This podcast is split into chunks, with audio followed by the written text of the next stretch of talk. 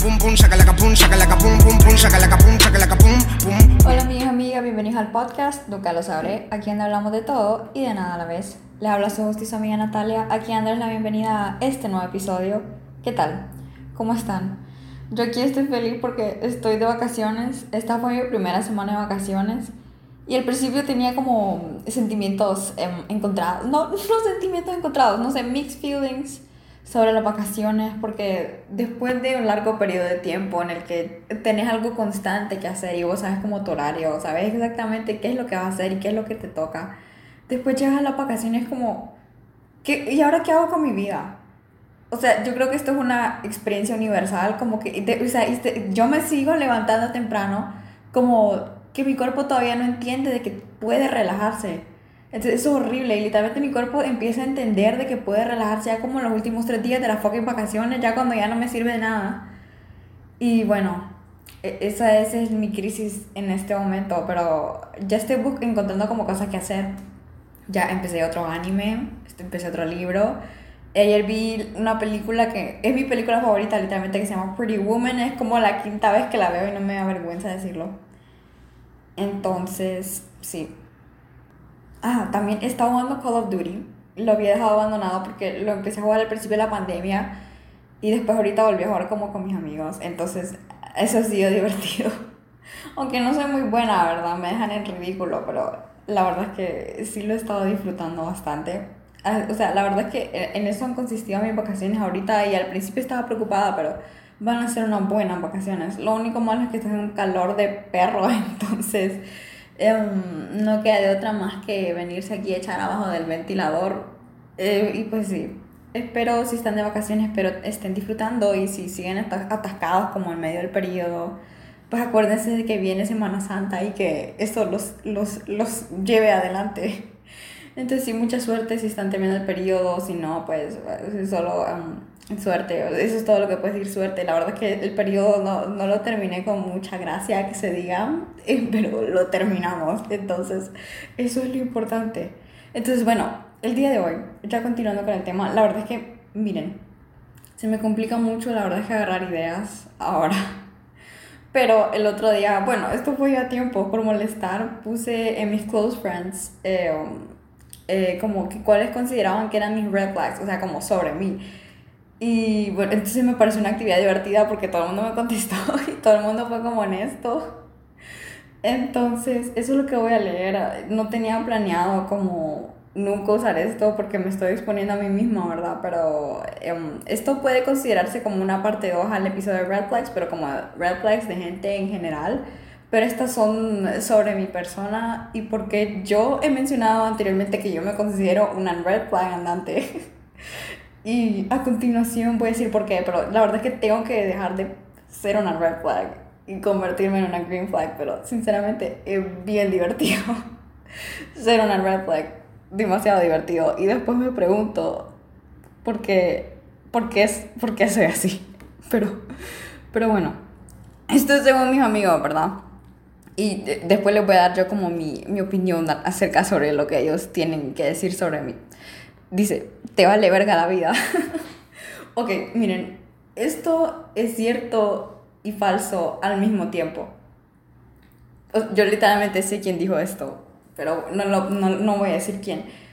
Pero, em, miren, es cierto en el punto en el que yo, yo he llegado a cierto punto de mi vida en el que he vivido bajo tanto estrés de que ya pasas un punto más allá del estrés en el que simplemente ya no te importa y vos aceptas lo que se te viene. No sé si alguna vez han llegado a ese punto en el que ustedes saben que viene la tormenta, pero ya no les importa que venga la tormenta, solo como, llévame con vos, yo acepté mi destino. Literalmente eso me pasa demasiado. O sea, es como en la universidad, al principio me, me preocupo como, ay, que mis notas sí, que me vaya bien, y ya después como que vale madre contarle que pase, literalmente es como ya dejen de ser tan intensos con eso, es como, no sé por eso es. Y es como ya, hay que dejar de estresarse por cosas que simplemente no valen la pena. Porque yo antes literalmente, bueno, la verdad que sí sigo siendo así. De que a veces me duelen las cosas súper chiquitas. me preocupan cosas súper chiquitas y después es como que hay que decidir, uno tiene que saber clasificar qué es lo que realmente importa y lo que no, o sea, como que en realidad estás haciendo más profundo de lo que realmente es.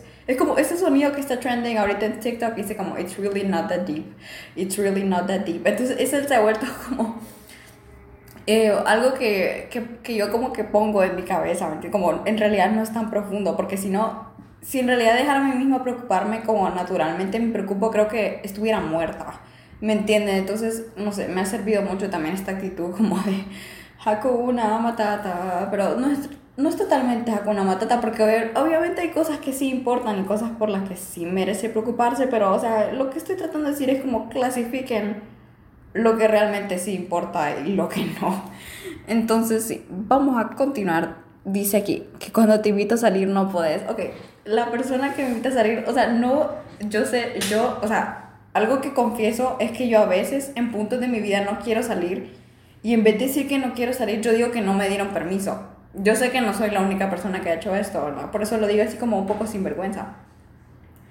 Pero hay, hay, hay, puntos en los que yo quiero ir y simplemente no me dejan, como por situaciones de la vida, o simplemente porque eh, um, también es como que no se puede, o sea, yo no, no puedo manejar, no tengo carro, no es como que puedo agarrar mi carro e irme. Además, soy hermana mayor y a veces simplemente me tocan a mí las cosas.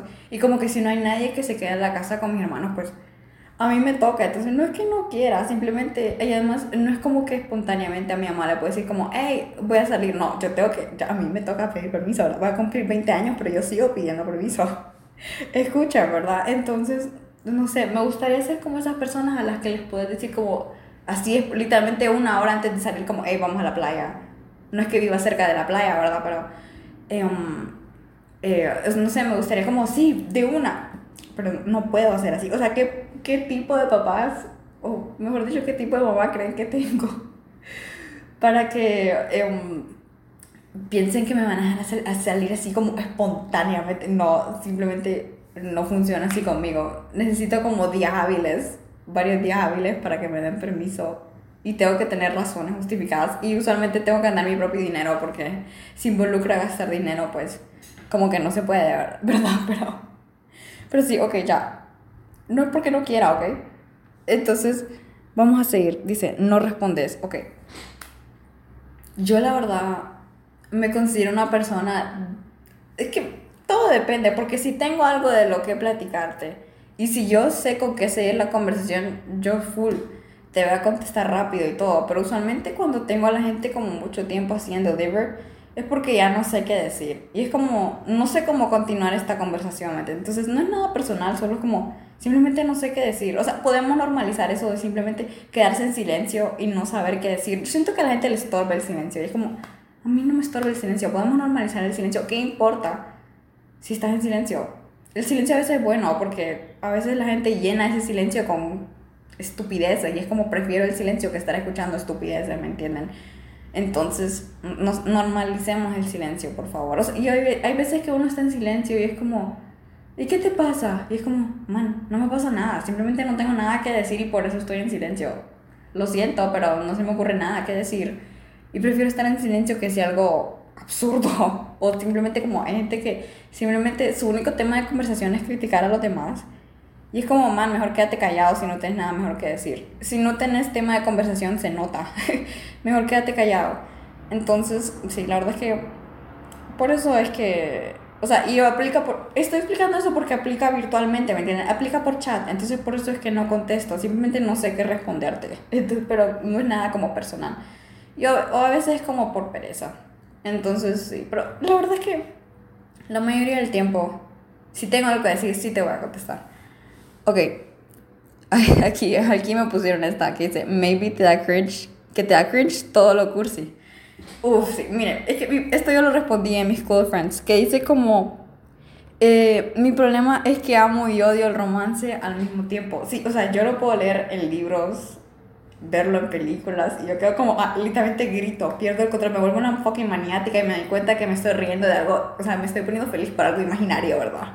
Así, así de depresivo es o sea, mi situación amorosa en la vida real. Pero eh, ya como yo físicamente es como. Guácala. Sobre todo porque una, me dieron una vez el peor beso que me han dado en mi vida. Entonces, yo quedé, quedé como traumatizada, ¿me entienden? Como de volver a pasar por eso. Entonces yo quedo como, guácala. No sé. Entonces, pero no, también creo que es que tengo problemas como con, o sea, mi lenguaje de amor en parte es como el contacto físico, como que si yo te doy un abrazo, o sea, de mi parte significa mucho porque yo simplemente no me dejo ni de abrazar de cualquiera ni le doy un abrazo a cualquiera. Entonces si te abrazo es porque significa, y si te dejo que me abraces significa algo profundo. Entonces no es que, o sea, no es que no me guste, bueno, no es que no sé si el contacto físico se considera como cursi, pero estarse meloso para mí no es un problema. Depende de la persona que sos, porque yo la verdad es que necesito tener una conexión muy profunda con una persona, como para que, para que, o sea, yo quiera de verdad hacer eso y me tenga que sentir de verdad atraída. Y en cuestiones de labia, la verdad es que a mí me cae mal la labia, o sea, sí, engancha como cuando lo decís como una vez y es como, Dios mío, pero, o sea, tiene que estar combinada con acciones, ¿me entienden? Me cae mal cuando es todo meloso y al final no haces nada y es como, bueno, gracias por desperdiciar mi tiempo. Entonces, eh, no sé, por eso es que al mismo tiempo lo cursi es como... Mm, y no sé, le tengo pánico al romance, o sea, al amor en, en, general, porque una cosa es leerlo y vos simplemente estar observando. Yo siento que a veces soy más observadora que en sí vivirlo, que estarlo viviendo, ¿me entendés? Porque la que la puede cagar sos vos. Vos, te, o sea, tener el control, da, o sea, que te das cuenta que, tu, que depende de vos es como que da un poco de ansiedad, porque si vos la cagas es tu culpa y si el otro la caga, vos sos el que sale herido. Entonces no sé, por eso es que le tengo miedo también al red flag, le tengo miedo al compromiso y no me da pena decirlo. Bueno, la verdad es que sí me da pena decirlo. Pero sí, la verdad es que ya cuando veo que las cosas se están poniendo como que va en serio, yo salgo corriendo para el otro lado. Eso es un problema también. Em, yo sé que no estoy haciendo, no, no, me estoy ayudando a mí misma, pero por lo menos soy como self-aware. Eh, la importancia de ser como uno consciente de sus propios problemas la verdad es que también es importante. Entonces, por lo menos me doy puntos en eso. Pero yo la verdad es que uno cambia y trabaja bien duro por quien, por quien le parece. Entonces, o sea, si algún día encuentro a alguien que me parezca, no solo que me parezca, sino que yo diga como, vale la pena. Pues, o sea, en serio sí lo voy a hacer, aunque tenga miedo. Porque a veces me dejo que me gane el miedo si siento que la verdad es que es como, eh, la verdad es que no vale la pena. Entonces sí dejo que me gane el miedo. Entonces, sí, em, exponiéndome yo, ¿verdad? Ok, vamos con la siguiente. Dice, siento que te cuesta encularte. ok, miren, mi problema es que yo en realidad soy al revés. Yo me enculo chas, abrir y cerrar de ojos. Yo quedo como, me hago mil películas en mi cabeza y después me aburro cuando me doy cuenta de que la persona no es nada de lo que yo me imaginaba. Entonces, eh, más bien, o sea, me, o sea, es que miren, una cosa es estar como enfatizado en la persona, como ese punto, no sé, como las mariposas en el estómago, eso no es como, no es como encularse, o sea, no es como enamorarse en sí, sino que esa es infatuación, no sé la palabra, infatuation es en inglés, ¿me entienden? Entonces, para mí eso es muy rápido, porque a mí me emocionan todas las posibilidades de yo, o sea, de conocer a la persona, de lo que pudiera hacer con esa persona, todas las actividades, todo lo que podríamos hacer juntos eso me emociona y por eso es como que me, abra, me emocionan más las posibilidades que la realidad en sí. ¿Me entienden? Pero de ahí me aburro cuando conozco en sí la realidad y me doy cuenta que a veces o no es para mí o simplemente no estoy lista para algo así. Entonces eso también es ese otro, otra issue ahí, ¿verdad? O sea, una vez de que sé todo de vos y ya, o sea, siento que no hay nada más de saber de vos, o que simplemente no, o sea, como que te conocí, es como no, no, no vibro con esta persona, no sé. Eh, ya es como que, no, ya, ya me aburrí, es como o te friend zone o te dejo de hablar. Y, o sea, y, todo depende. The friend zone, sí, la verdad es que siento que sí cabe para una amistad. Y te ghosteo si no cabe ni para amistad. Esa es mi lógica. Entonces, eh, um, entonces sí, la verdad es que ahorita que lo pienso, el karma viene a mí y muy justamente. ok, alguien me puso aquí no ser pumita. para el que no entiende, bueno, supongo que la mayoría entiende que es cuando no entras a la autónoma, porque yo entré a la autónoma y después por causas de fuerza mayor no, no entré, o sea, sí se cupo y todo, pero al final no, no entré. Y la verdad es que ahora ya, ya no me arrepiento ni nada, yo estoy feliz donde estoy, pero yo sé que esto lo hacen por molestar porque hay gente aquí, ¿qué cosas se tienen con los white durants? La verdad. O sea, la gente, yo, tenía gente que me dice como, vos sí sos white durant, y es como, bueno, y si soy white, durant, ¿qué culpa tengo yo de eso? Es como, o sea, no sé. Ok, ¿y, qué, ¿y qué voy a hacer al respecto? No sé. La gente le tira hate a la gente fresa. No es que yo sea fresa, la, o sea, no, no llego a ese punto. O bueno, no sé si sueno fresa. Si, me, si sueno muy fresa, péguenme, por favor. Eh, um, pero yo siento como que la gente que sí es como fresa, fresa, o sea, ¿de qué la vas a culpar de ser fresa? O sea, esa persona no tiene la culpa de haber sido criada en una burbujita. Eso simplemente es culpa de las generaciones de su familia, que simplemente eh, de alguna manera han conseguido lo que la, el, alto porcentaje de la población hondureña no ha logrado conseguir. y la, esa gente vive en su burbuja. Entonces, o sea, ¿puedes culpar a la gente de vivir en esa burbuja? No, realmente no sé si podría. Sobre todo como a los que son, o sea, de nuestra generación, porque tal vez, vaya, sus papás o qué sé yo, o sea, pudieron como, no sé, salirse de la burbuja y, y como criar a sus hijos de manera diferente, pero díganme si ustedes, si tuvieran el dinero, no criarían a sus niños en una burbuja. Yo sinceramente si tuviera el dinero los, criaría, los preferiría crearlos en una burbuja. O sea, obviamente conscientes de la situación del país, porque hay gente que simplemente es, totalmente ignorante a eso.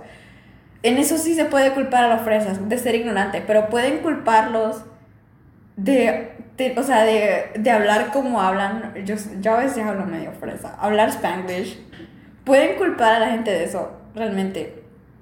Coste, que que no es, que, es, que, que, yo diga que no sea fresa, no, diga que yo no sea privilegiada, porque la verdad es que, o sea, yo lo reconozco que sí lo soy.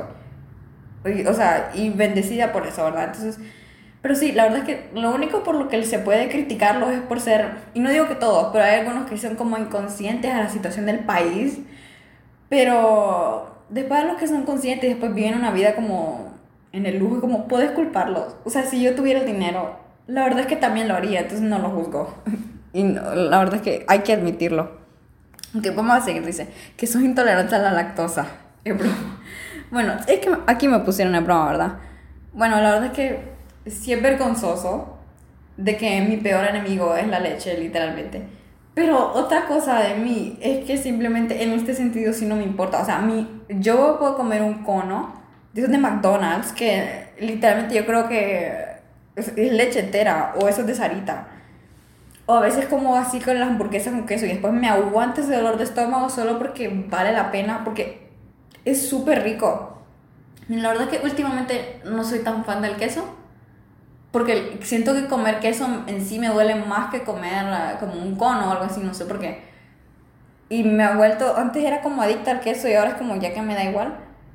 Pero ahora con, ahora con los conos, eso sí no lo perdono. Son demasiado ricos. Yo soy como más de sweet tooth, o sea, como me gusta más lo dulce, creo. Entonces, eso no, lo, no te lo puedo perdonar. O sea, es que sabe demasiado rico. Entonces, para mí, o sea, esos momentos, esos pocos momentos de placer que tengo antes de que me, se me, o sea, me den unos retorcijones que, que Dios mío, ya veo a la Virgen. Entonces, eh, para mí vale la pena, ¿me entienden? Como yo soy capaz de aguantar cualquier dolor y aguantar cualquier consecuencia por ciertos momentos el que me brindan felicidad. Entonces, no sé si eso es bueno o malo. Ok, miren, esta la verdad es que les va a hacer sentido ahorita que la voy a leer. Y, o sea, esta man, no, ella no, no anda con cuentos. Dice que solo ilusionas a los chavos porque es divertido, pero no porque querés nada serio. Dios mío. O sea, cuando, o sea, esto es como... Una puñalada que la verdad es que, miren, yo, yo sí he hecho esto, pero a veces lo he hecho inconscientemente, ¿me Porque yo, o sea, yo no tengo responsabilidad afectiva. No la tengo. Entonces yo a veces hago cosas porque estoy aburrida. Y después no me, no me percato de las consecuencias. No sobre mí, porque yo quedo tranquila, pero yo sé que la otra persona no queda tranquila. Entonces, yo a veces he hecho esto inconscientemente. Por esos, esos mismos problemas que me cargo de miedo al compromiso. Pero yo, o sea, yo les juro de que yo cambiaría por la persona correcta. Se lo juro por todo, con todo mi ser. No se asusten. Pero lo que pasa es que yo creo que todo me ha hecho esto. Como estás aburrido y alguien te habla, ¿qué vas a hacer? Le hablas de regreso. Y además, la atención es como uno, o sea, que a uno le hablan es como que a uno le sube la confianza, ¿me entiendes? Como, oh, wow, esta persona me ve atractiva, ¿me entienden? Entonces, eh, al mismo tiempo es como que te gusta la atención.